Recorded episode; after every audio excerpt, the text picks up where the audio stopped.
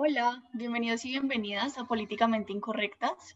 Hoy estamos eh, María Paula Riaño, arroba María Paula Ría en Instagram, Juliana Wilches, arroba juli.wilchesm en Instagram y yo, Mariana Pulesio, arroba Mariana Pulesio en Instagram. Eh, en la cabina están Juan José Arana transmitiendo en el día de hoy y Sandro Rodríguez ayudándonos acá como productor. Bueno, eh, primero saludarlos a todos en esta emisión tan especial que va a ser la última emisión de Políticamente Incorrectas del 2020. Y hoy tenemos un tema muy interesante. Eh, como somos políticamente incorrectas, nuestro último episodio para este año va a ser sobre lo políticamente correcto en la academia. ¿Qué opinamos? ¿Qué pensamos? Y bueno, entonces bienvenidas María, bienvenida Juli, ¿cómo están?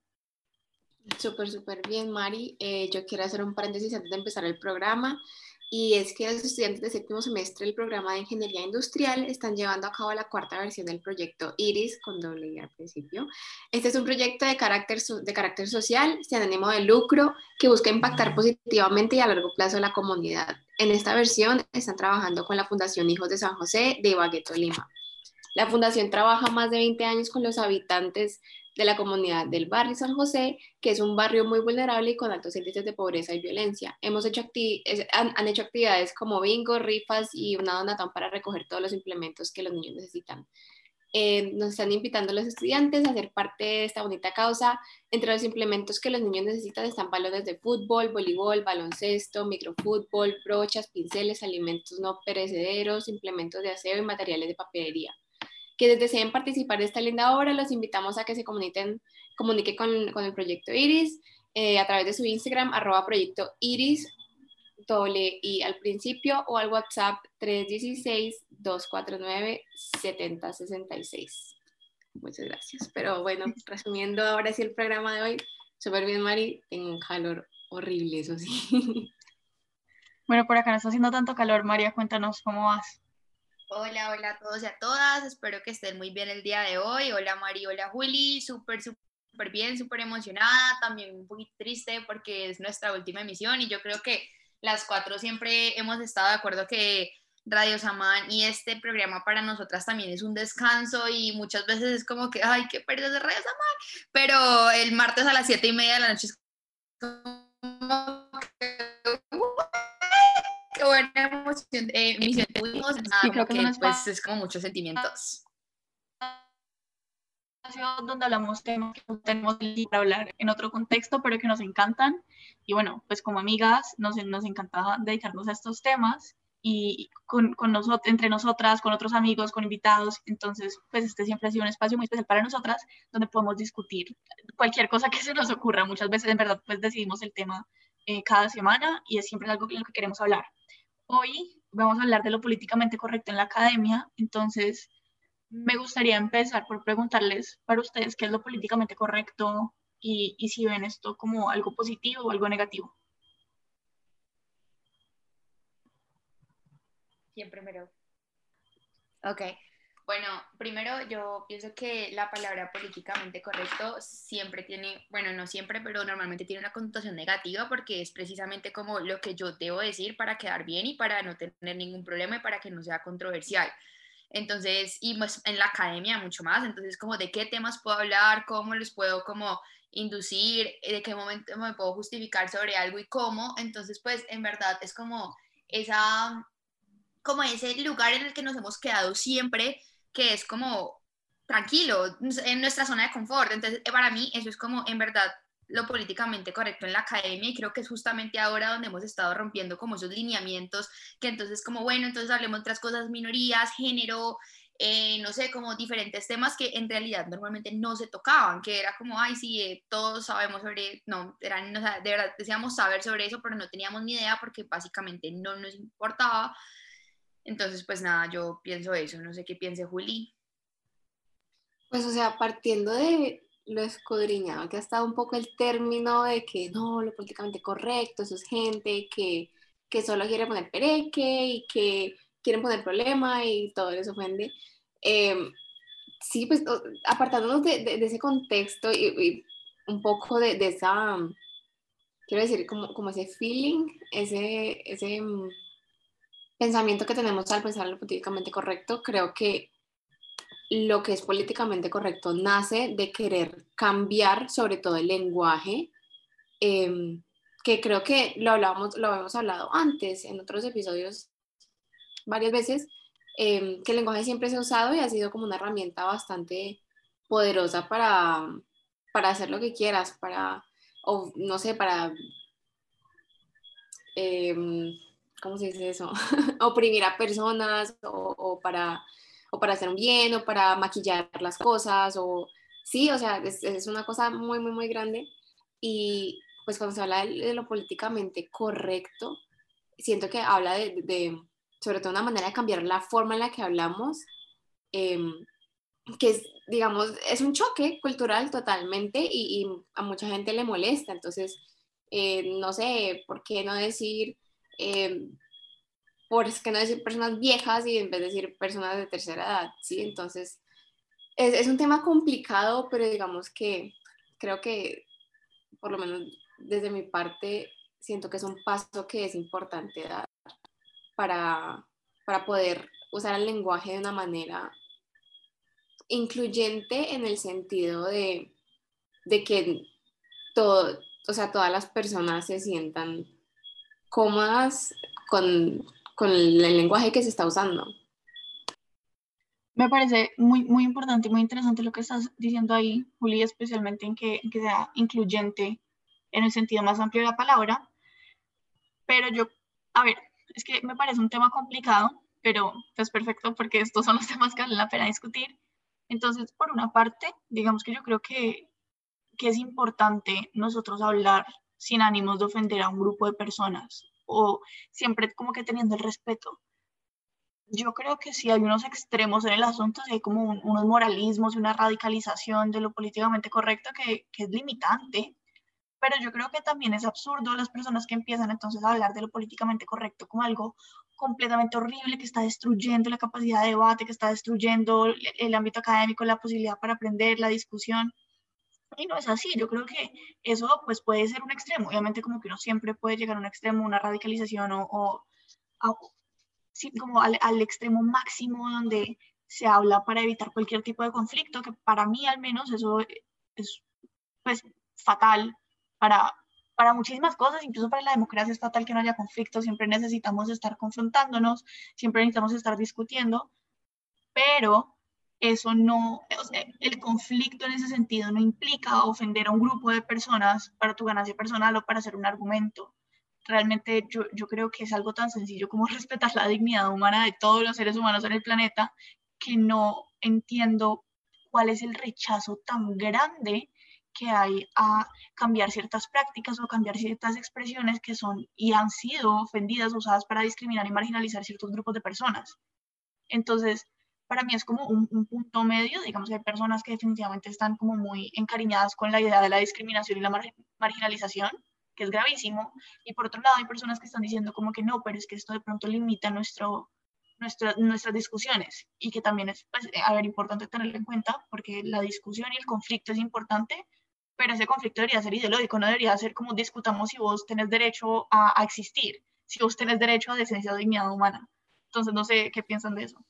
Total, total. Y el problema con, con el lenguaje políticamente correcto, bueno, o incorrecto, es que muchas veces, como tú decías, esa gente, la gente no, no se da cuenta de, sí, de la palabra, de lo que significa. O sea, hay muchas, muchos, muchos ejemplos de, palabras que solo la gente que es parte de esa comunidad eh, sabe el daño que tiene, pero pues están las otras personas que, sí, que es cualquier palabra y, nada, se ha usado mucho, por mucho tiempo y pues no ven el problema del por qué cambiarlos y ya todo el mundo habla igual.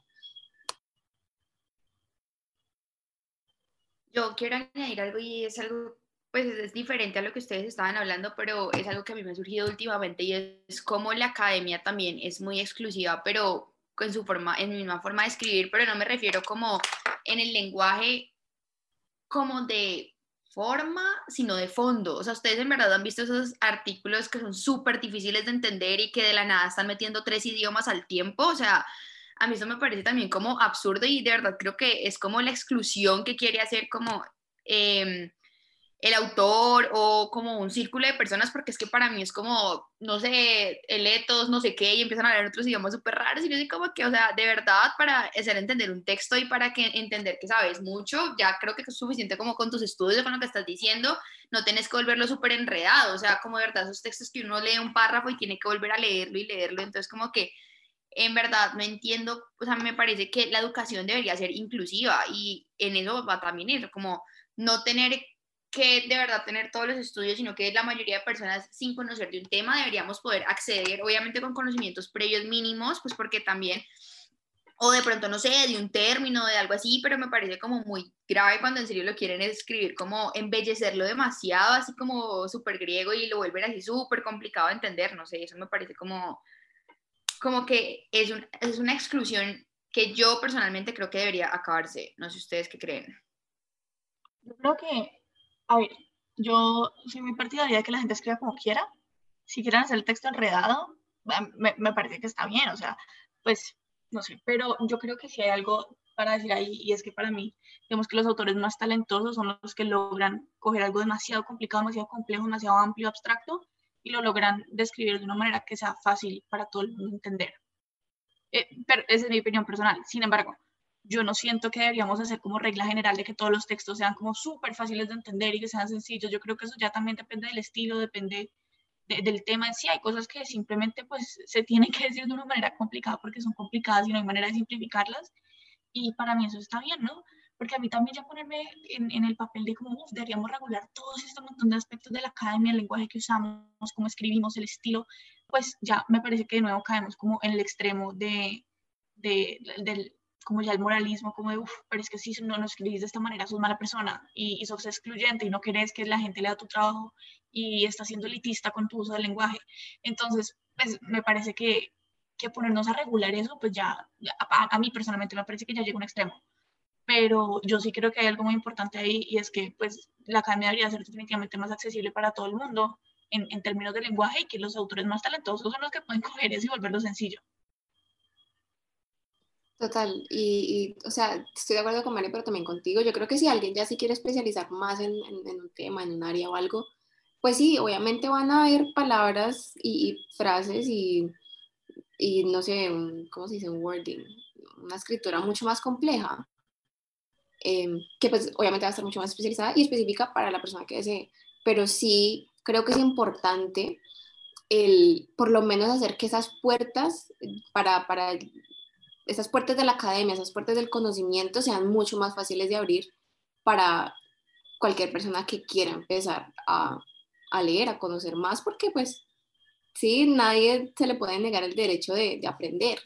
Y, creo que eso está pasando mucho a veces cuando, sobre todo, por ejemplo, gente que va así, literalmente no, no pudo seguir estudiando, no pudo terminar su bachillerato, quiere un mejor futuro y entrar a la universidad es primero que todo terrible porque, bueno, tienen que terminar bachillerato, pero pues eso también la vida empieza a, a, traer encima y entonces tienen que trabajar y se, les, se ocupan y, y luego llega el tema de, de, lenguaje. Y creo que todos, en, creo que en la academia eh, muchas personas llegamos con, con, un conocimiento básico, bueno, del de lenguaje, pero, pero pues porque pudimos abrir las puertas. ¿sí? Hay gente que, que no puede y, y, que simplemente la vida no, no, le ha dado esas bases y pues no, no se les ha dado las oportunidades para tener esas bases.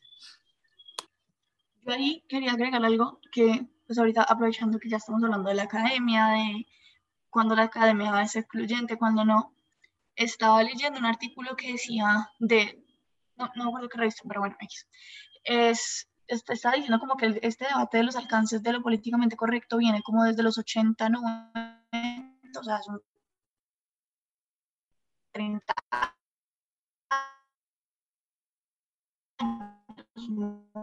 entonces, bueno, entonces como que empieza el debate en las universidades, medios de comunicación y demás, de qué tanto alcance tiene esta vaina que, que le llamamos políticamente correcto. Y pues entonces como que hay gente que dice, no, no, no, pero es que esto es para proteger minorías, que es, al menos para mí, como yo lo veo, pues como algo válido, ¿no? Es más o menos, es base a mi opinión, como proteger minorías de, de ciertas prácticas o expresiones que han sido usadas para discriminar en, en otros años. Pero hay unos que dicen como que, bueno, entonces eh, el, lo políticamente correcto es bueno porque entonces nos ayuda a proteger minorías y habían otros que dicen como que no, no, no, no, no, pero es que lo que ustedes están diciendo no son ideas democráticas y no son ideas de igualdad, sino que son autoritarias, ortodoxas y, y, eso a mí me sorprendió. Entonces, hay esta cita que, que pude extraer de un profesor que se llama Herbert Cole, y el, el man escribe un libro que se llama Uncommon Differences on Political Correctness, Core Curriculum and Democracy in Education. Y la cita, o sea, la cita textual es que, la, estas, bueno, que estas ideas que argumentan de democracia, de igualdad, frente a favor de lo políticamente correcto, en realidad son, abro comillas, autoritarias, ortodoxas y de influencia comunista, cuando se oponen al derecho de las personas a ser racistas, sexistas y homofóbicas. Cierro comillas. Pues como que me impactó tanto la frase, o sea, es tan, mm, yo, creo, yo creo que es un extremo de estar en contra de lo políticamente correcto y en turno defender la discriminación y el odio.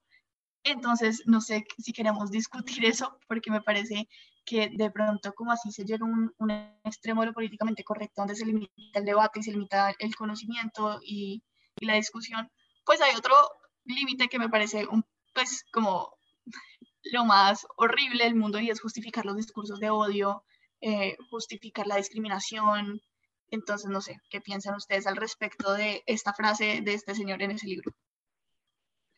Yo creo que eso sobre todo hace referencia a eso, a la inercia de, de no querer cambiar y usualmente la gente que ha tenido la oportunidad de ser privilegiada, ¿para qué va a querer? Sí, o sea, de por sí es un privilegio no, mm, el, poder no, no sé, ignorar problemas de otras personas.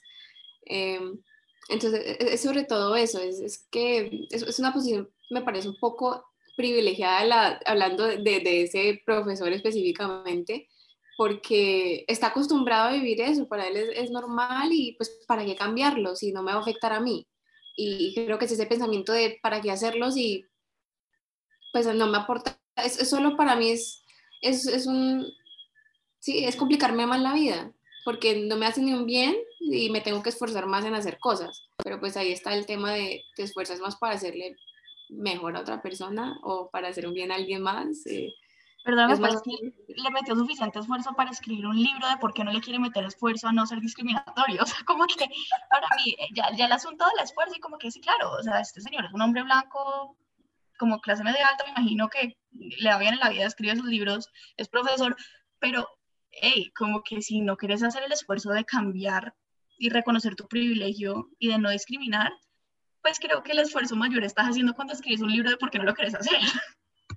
O sea, yo creo que sobre todo esa gente, la gente privilegiada dice como, ay, sí, no, terrible que la gente tenga que sufrir y todo, y ojalá les puedan dar derechos y todo, pero ese cambio viene con también una reflexión desde el privilegio al saber qué hay que hacer y qué se puede hacer para que esta gente tenga la oportunidad de avanzar y, de básicamente vivir mejor.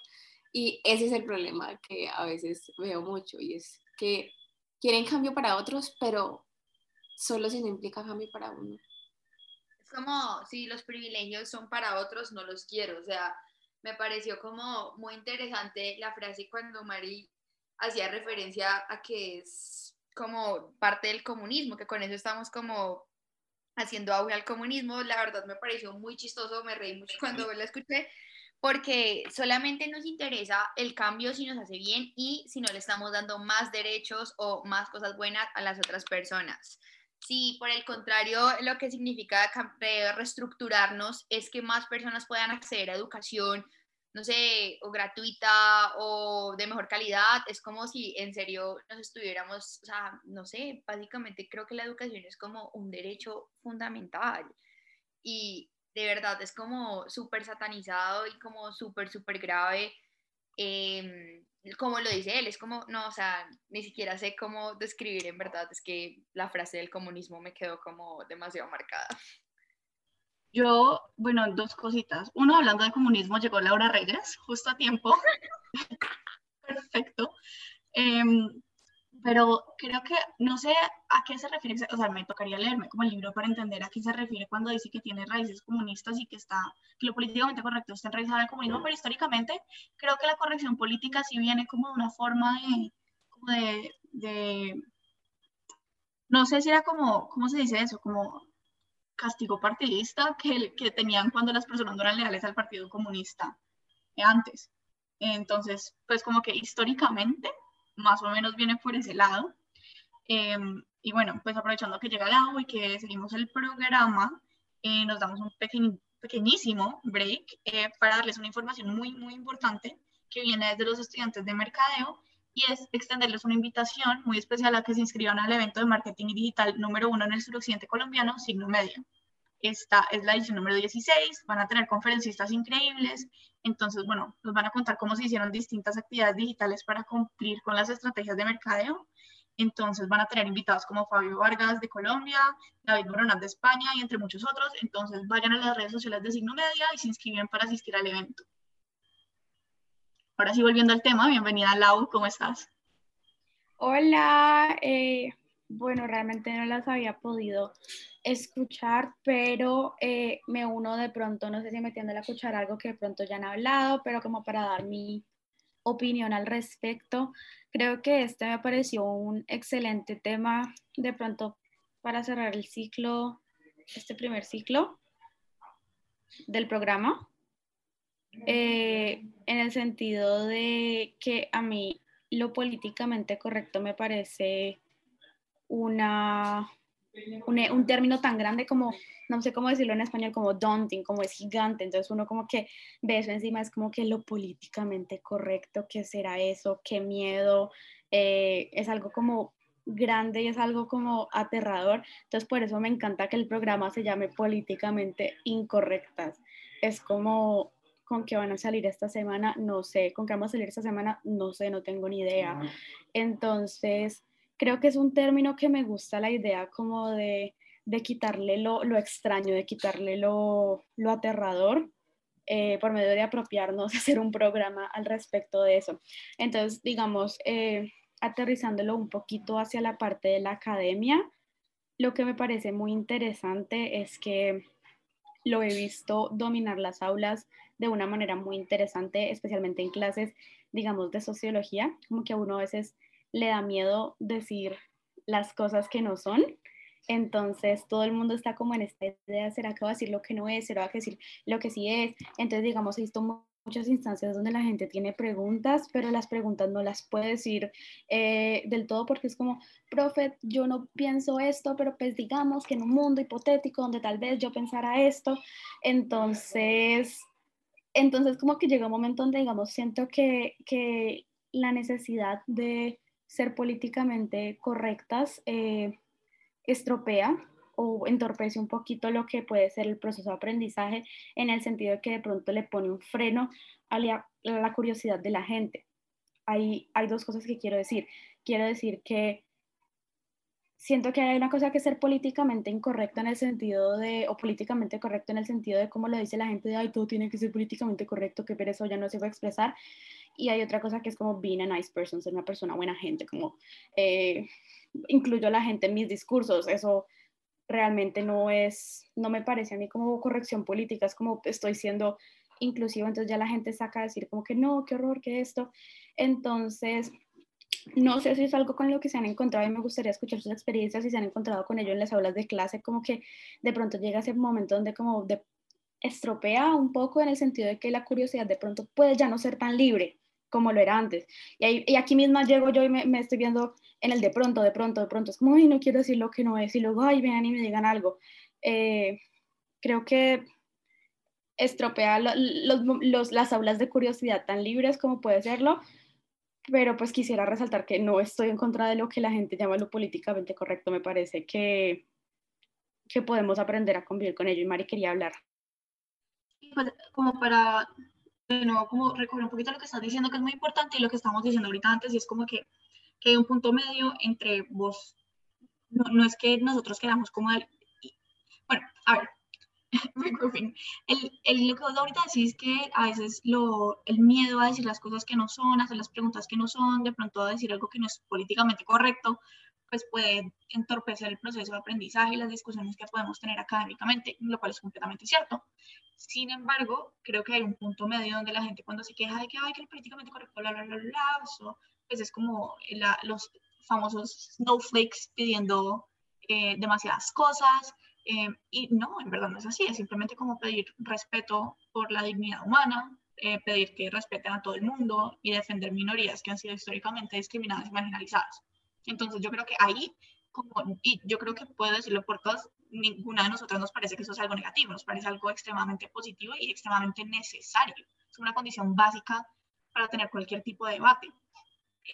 pero también creo que todas estamos de acuerdo en que pues, deberíamos poder tener debates abiertamente, pues teniendo en cuenta, como dijimos, el respeto y que estas discusiones pues nos puedan llevar a, a generar conocimiento. Y sobre lo que decís de tener un programa que se llama Políticamente Incorrectas, bueno, eso digamos que es el encanto, ¿no? Porque no tenemos ningún, ningún límite. A ver, nosotros no decimos cosas como jamás que sean, pues así como extremadamente controversiales del otro mundo. No, por lo general nuestras opiniones son más o menos como eh, pues, muy normales, realmente yo creo que son relativamente moderadas, en mi opinión, em, pero no nos ponemos límites de qué podemos o qué no podemos decir, qué podemos o qué no podemos opinar, entonces podemos hablar de abolir la policía, pero también podemos hablar de cómo el lenguaje inclusivo es algo importante, entonces eh, esto digamos que no nos limita. entonces, no sé qué piensan María y, y Juli de nuestra decisión de que el programa se llama así en relación a lo políticamente correcto y en relación a lo que nosotras decimos o dejamos de decir en nuestros programas.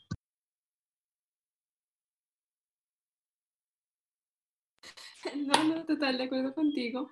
Em, y yo sí creo que, el respeto es demasiado importante. Yo creo que primero hay que establecer respeto para poder así tener debates, porque no sé si a ustedes les ha pasado, pero tener una...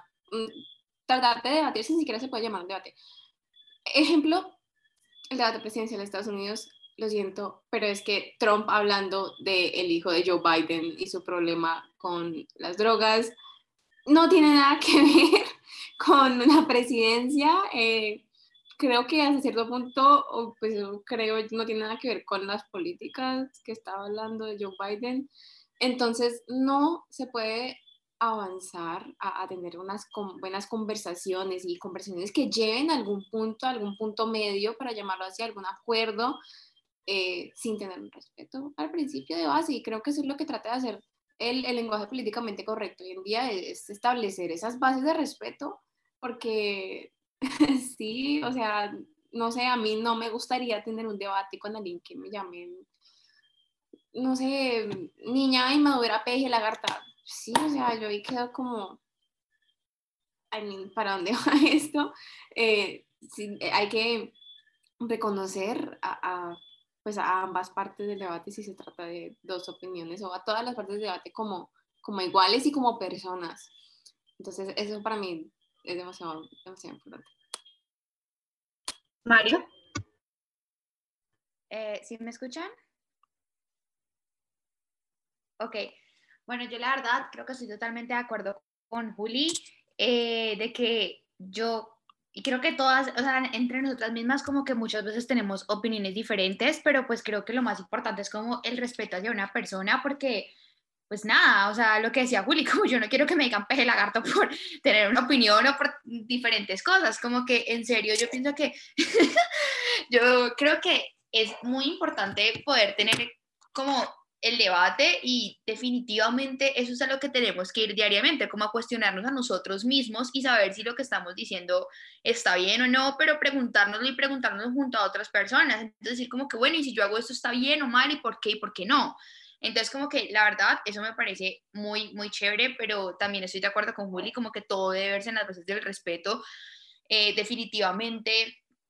Y, y yo también creo como que llegan momentos donde, si bien lo que decía Mari anteriormente, ya hay preguntas que no hacemos por ser políticamente correctos, yo también estoy de acuerdo como con ese tipo, que omitamos como algunas cosas, porque es que antes quizás éramos muy, éramos muy, no sé, como de verdad, no sé cómo se dice eso, como no nos importaba lo que estábamos diciendo, a quién estábamos hiriendo y ahora pensamos un poco más las cosas antes de saber qué va a pasar con la persona, que a la persona que vamos a hacer la pregunta cómo se va a sentir. Entonces, como que en verdad, pues eso me parece como que son las cosas buenas y malas que tiene el ser políticamente correcto, porque también pienso que están los extremos o a cosas a las que a veces llegamos que es como que, ay, es que la verdad no me importa qué piensen otras personas, entonces yo digo las cosas que quiera.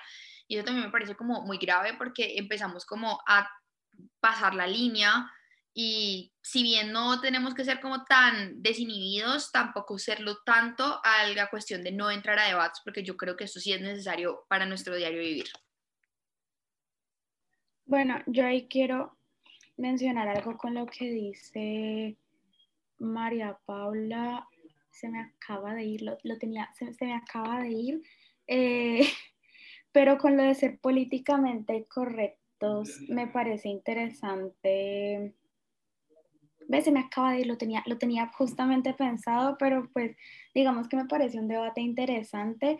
Ah, ya me acordé, me, eh, me acordé porque me han llamado muchas veces eh, que la generación de cristal. Y la generación de cristal, y uno ya no puede decir nada porque la generación de cristal. Entonces yo ahí siempre he entrado como en un debate interno, es como que uno está pidiendo, a ver, digamos, mi papá me habla de es que lo que hacen ahora no es bullying. A mí me metían ratas al escritorio, eso es bullying. Y yo, ¡ja! Entonces, como que, que, claro, los estándares van cambiando en el sentido de que de que digamos, bueno, puede que ahora en este momento uno no vea tan comúnmente el típico matoneo que de pronto se veía antes o, o en nuestros entornos inmediatos no vemos ese tipo de agresiones, pero me parece que el hecho de que nos volvamos menos tolerantes hacia la intolerancia, sí, como que ser intolerantes hacia la intolerancia, Reyes 2020, eh, me parece que es un paso como hacia lo correcto en el sentido de que es lo que dice Juliana ahí en el chat, que está diciendo es la normalización del matoneo, la normalización de la intolerancia, la normalización de uno eh, tener estas opiniones que, digamos, como lo decía Mariana, eh, en algunas conversaciones que hemos tenido, hemos tratado de politizar y tratado de traer la política a cosas que realmente no lo son políticos. Sí, tú dijiste eso, me, lo acabas de decir. Entonces, como que eso me quedó en el sentido de que, de que cómo traemos esas cosas, entonces ahora lo es políticamente correcto o simplemente como que estamos dejando que la gente exista eh, sin tanta reserva. Entonces, creo que es un debate que de pronto se expande y nos alcanza para muchísimos programas más, pero pero entonces como que ese término de lo políticamente correcto y lo políticamente incorrecto, creo que lo que hay que hacer es como apropiarnos de él en el sentido de que sí, sabes que políticamente incorrecta, políticamente correcta, no me importa como que estoy diciendo lo que pienso, sino que hay que ponernos también un, una medida cuando eso políticamente incorrecto, eh, pues ya es intolerancia, ¿no? No sé si alguna quiera comentar al respecto. Mariana yo ahorita que decís esto de la generación de cristal, a mí esto me parece un conto absurdo, pero completamente, o sea, loquísimo es que hayan personas como de las generaciones de nuestros papás, nuestros abuelos, tíos, demás, que entonces se pongan en plan de, ay, es que la generación de cristal, que la, es como, si nosotros estamos aquí, lo único que estamos diciendo es como que de pronto estas minorías o estos grupos de personas que han sido discriminadas en el pasado merecen derechos humanos básicos, decencia y respeto como el resto de nosotros. Sencillo. Entonces crean personas que sienten un mínimo de empatía y respeto por todo el mundo, como sin importar condiciones de raza, orientación sexual, género y demás. Y nos dicen a nosotros, generación de cristal, es como que criaste un niño que tiene empatía, respeto por la dignidad humana, de qué manera eso es algo negativo de qué manera eso te afecta. Me parece más aún generación de cristal, los, los boomers que, que están como, o sea, que les molesta tanto eso. O sea, si vos en serio tenés tanto como desprecio por lo políticamente correcto, tanto desprecio por esta generación, por, por como asuntos de justicia social, demás, me, me parece que la idea de que, no sé, un hombre usando falda, pintándose las uñas, te, te explota el cerebro, me, me, parece que esa generación es más de cristal que una generación que lo único que está pidiendo, digamos, es que respetemos al resto del mundo. Total, total. Y creo que eso también viene de la normalización de todo, de, de literalmente normalización del vivir mal y el tener que pasar por cosas duras para tener buena vida y para ser buena persona. Yo creo que no es, no es necesario tener, no sé, que le hagan una bullying en el colegio y que le pongan ratas en el escritorio para ser una persona con buen carácter. Me hace que no es necesario y pues la idea, o sea, una persona que no le pase eso no significa que no tenga buen carácter. Pero sí, totalmente de acuerdo con todo lo que dijiste, Mari.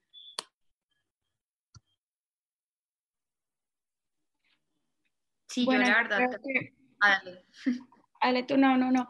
Em, pues yo creo que de pronto como para terminar este programa me gustaría escuchar como esta experiencia de radio, de lo, de lo que empezó como ahora debate y lo que terminó como políticamente incorrectas, eh, que les deja, ¿sí? Si algo dijeran como, me quedé con esto, eh, ¿qué dicen? Bueno, eh, la verdad yo creo que son muchas cosas, pero de lo que más, más me quedo como lo que siempre hago con ustedes, es como hablar de, hablar de, de todo y de verdad ponerlo en la mesa, tal como que acabamos de decir aquí, como eh, poder hablar de las cosas con respeto y reflexionar y todos los días como ponernos a prueba a nosotros mismos. En verdad, creo que eso es a lo que venimos acá muchas veces y como lo dije al principio del programa, a veces solamente éramos las cuatro teniendo una conversación que tendríamos en un Zoom por aparte también. Pero de verdad como que me gusta muchísimo ese poder reflexionar y poder pensar y discutirme las cosas a mí misma y con ustedes. Entonces como que creo que eso es como de las cosas más valiosas que me deja el programa. No sé qué piensen las otras. Go, Willy. Eh, total. Eh, siento que nos ha dado un espacio para no solo oír nuestras opiniones, que pues probablemente en la mayoría estamos muy de acuerdo, tenemos posiciones muy similares, sino también abrir discusiones con otras personas y a veces, sí, personas que han tenido o estudios en cierto tema o han tenido experiencias y creo que todo eso nutre un poco también las opiniones de cada uno y el poder compartir eso y compartir todo lo que discutamos, que creo que es bastante, creo que estamos discutiendo algo que es bastante relevante para cualquier persona en su día a día. Puede ser que no todo el mundo ande pensando en lenguaje inclusivo todos los días, todo el tiempo, pero en algún momento van a tener que enfrentarlo y, y siento que, que por lo menos Radio Sama nos ha dado una herramienta por lo menos a nivel personal, para mí, para crear buenas opiniones eh, y, argumentarlas bien y, siempre reflexionar un poco más del por qué pienso esto, no tanto, no tanto debatir eh, contra opiniones opuestas, sino el reflexionar el por qué, que creo que es bastante, mucho más importante que, que el debatir otras, otras creencias, es el saber por qué creo esto.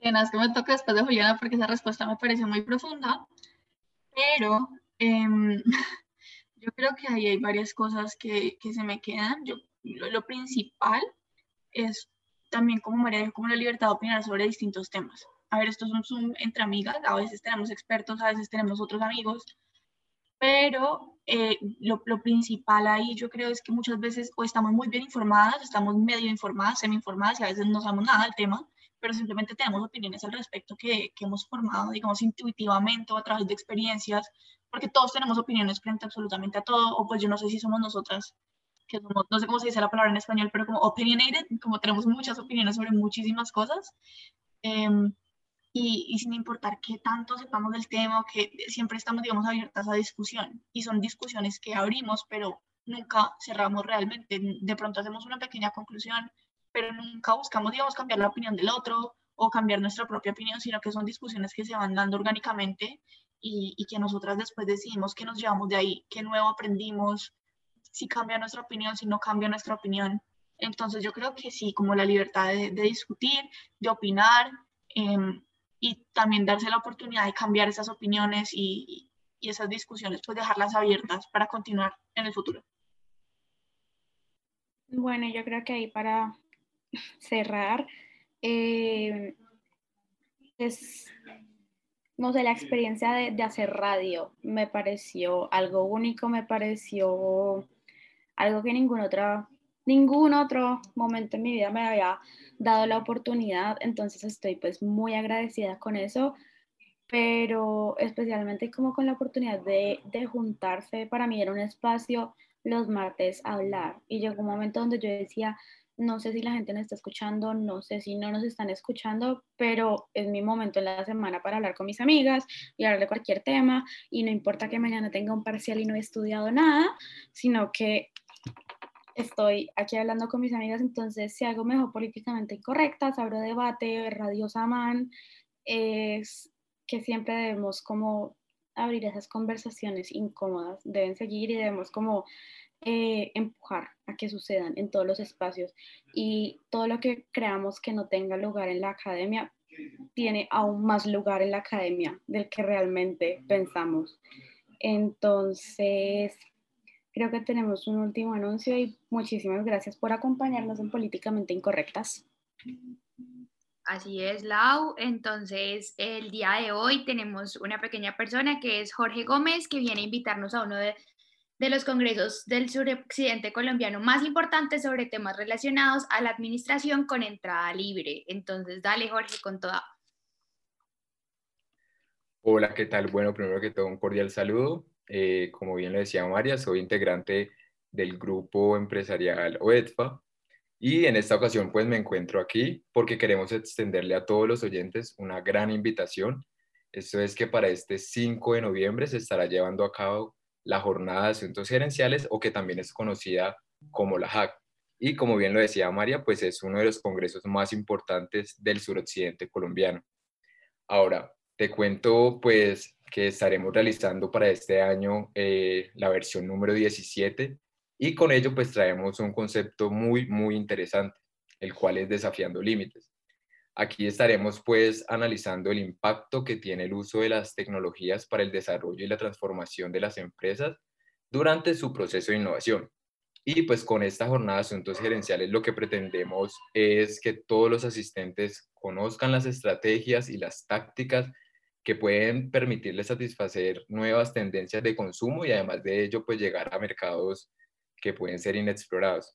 Ahora ustedes se preguntarán cómo llegaremos a este fin, pues esto es lo más relevante y lo más importante y de hecho por lo que estoy aquí es que vamos a tener una jornada con conferencistas de muy alto nivel, unos invitados que pertenecen a empresas de talla como Microsoft, Tiva, Gucci y Mastercard. Entonces, la invitación está sobre la mesa. Eh, recuerden que los que realizamos este evento es el grupo de gestión empresarial de la Universidad de ICESI y pues para todos aquellos que quieran eh, conocer un poco más sobre el evento, que quieran quizás conocer para este 5 de noviembre cómo va a ser la agenda y además de ello ver cómo hemos llevado a cabo la campaña, pues los invito a que sigan nuestra cuenta de Instagram, en el cual pues aparecemos como arroba Muchas gracias. Listo, muchísimas gracias Jorge por la invitación. Entonces ya saben, estén súper pendientes de esto. Y bueno, ya con esto nos despedimos oficialmente de Radio Samar para este 2020. Entonces, pues nada, muchísimas gracias por escucharnos, por participar de estas discusiones y nos vemos en el 2021 con Políticamente Incorrectas renovada. Muchas gracias a todos, todas, todos.